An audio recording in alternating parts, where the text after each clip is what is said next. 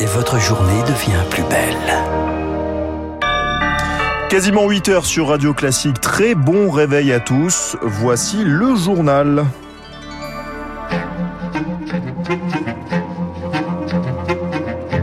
La matinale de Radio Classique avec Gaël Giordana. À la une de votre journal, Augustin Lefebvre, des soldats déployés en attente. Les pays d'Afrique de l'Ouest espèrent accentuer un peu plus la pression sur les putschistes au Niger, mais visent toujours une résolution pacifique. Les touristes attendus à Lourdes pour la 150e édition du pèlerinage. La ville espère retrouver le niveau de fréquentation de 2019 alors que les habitudes des visiteurs évoluent. Et puis, la planète Saturne, star de la nuit des étoiles, c'est ce week-end. Radio Classique a déjà commencé à regarder le ciel cette nuit pour vous donner envie. Radio Classique. Votre journal donc, Augustin Lefebvre, les pays d'Afrique de l'Ouest se rapprochent un peu plus d'une intervention militaire au Niger. Deux semaines après le coup d'État, les dirigeants de la CDAO ont ordonné hier le déploiement d'une force en attente à l'issue d'une réunion au Nigeria. Concrètement, cela signifie que des soldats de plusieurs pays sont en train de se réunir et se tiennent prêts à intervenir. Mais la CDAO espère ne pas en arriver là, Rémi Vallès. Oui, l'option militaire est plus que jamais sur la table. Elle pourrait même intervenir dans les plus brefs délais.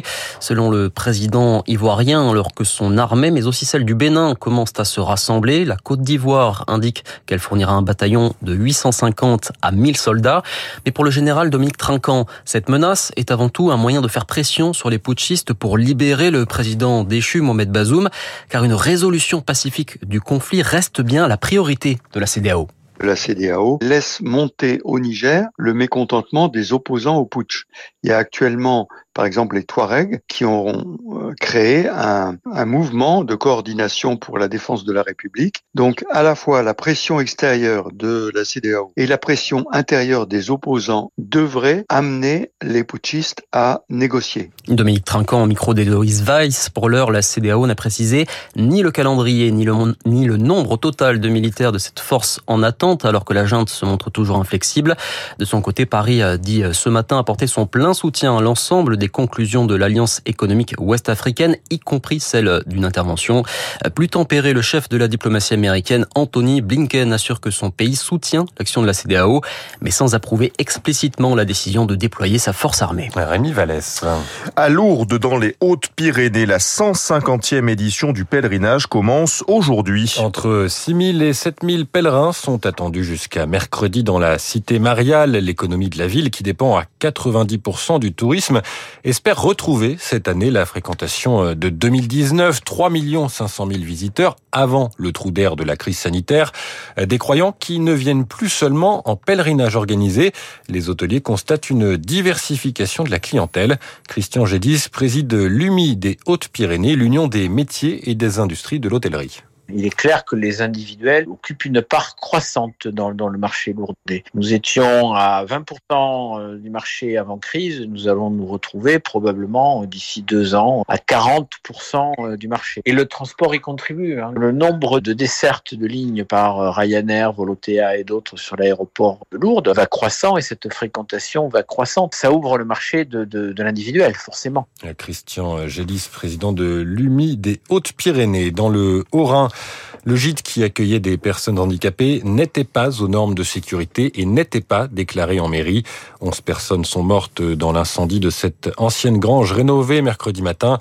La vice-procureure de Colmar doit donner de nouvelles précisions sur l'avancement de l'enquête lors d'une conférence de presse cet après-midi.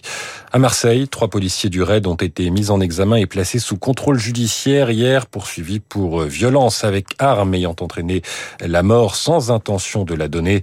Un homme de 27 ans est décédé après un tir de LBD lors des émeutes début juillet. 8h04, c'est euh, le retour de la Ligue 1 ce soir. Premier match de cette nouvelle saison de foot, Nice-Lille. Côté sportif, plusieurs prétendants vont essayer de détrôner le PSG, déstabilisé par le feuilleton Mbappé. En dehors des pelouses, les clubs espèrent ne pas revoir les incidents violents qui ont émaillé la fin de ce qui était alors euh, jusque-là une saison plutôt calme, avec notamment euh, l'agression en juin d'un jeune supporter de l'OM atteint d'un cancer. La violence qui ne touche pas que les professionnels, les amateurs aussi euh, sont concernés. En Saône-et-Loire, le préfet a même dû fermer un club amateur, donc le Football Club Autonois. Une décision rarissime, terrain envahi, menace, tir de mortier. La police avait dû intervenir à plusieurs reprises, Fabien Albert. La situation était devenue intenable, en premier lieu pour les arbitres. Laurent Bollet, président de l'Union nationale des arbitres de football en Bourgogne-Franche-Comté. Ça a été bien évidemment des insultes, des injures, des tentatives de coups. On a des, des, des personnes qui euh, aujourd'hui arrêtent l'arbitrage à cause de cet environnement. Tableau de violence dépeint partout dans le monde amateur.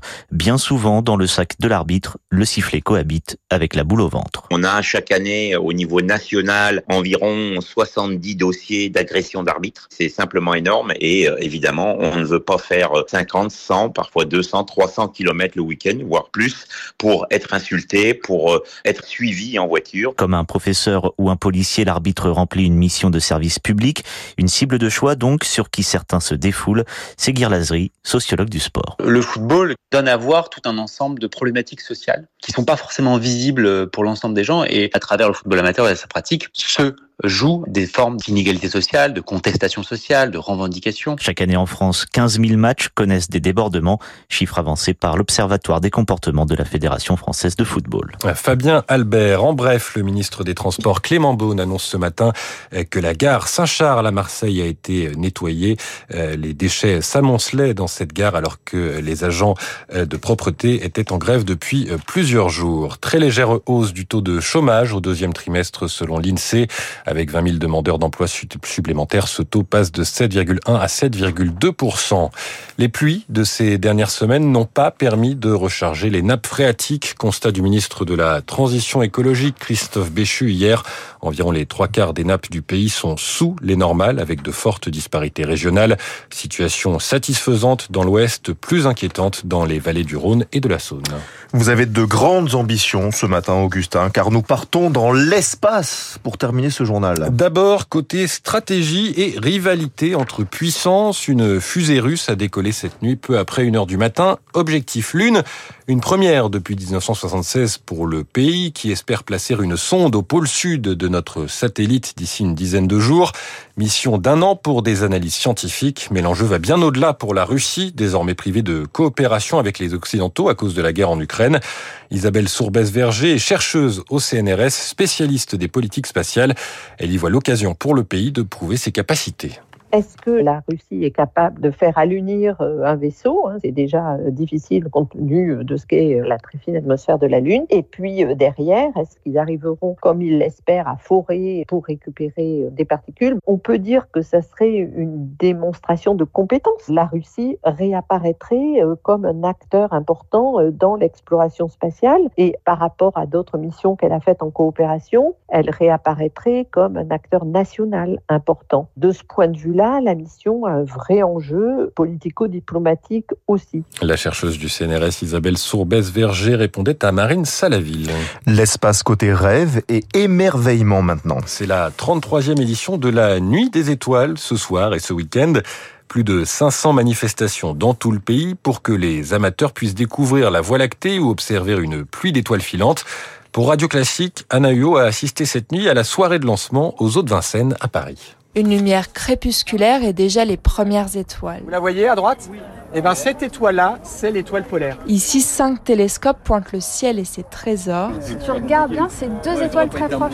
Est-ce ouais. que tu les vois Ah ouais Alors j'ai vu au départ une étoile, mais après quand j'ai bien regardé, j'ai vu euh, deux étoiles très très très très très proches. Encore un peu d'attente et la star de la soirée se dévoile. Vous l'avez vu là? C'est euh, celle qu'a l'anneau.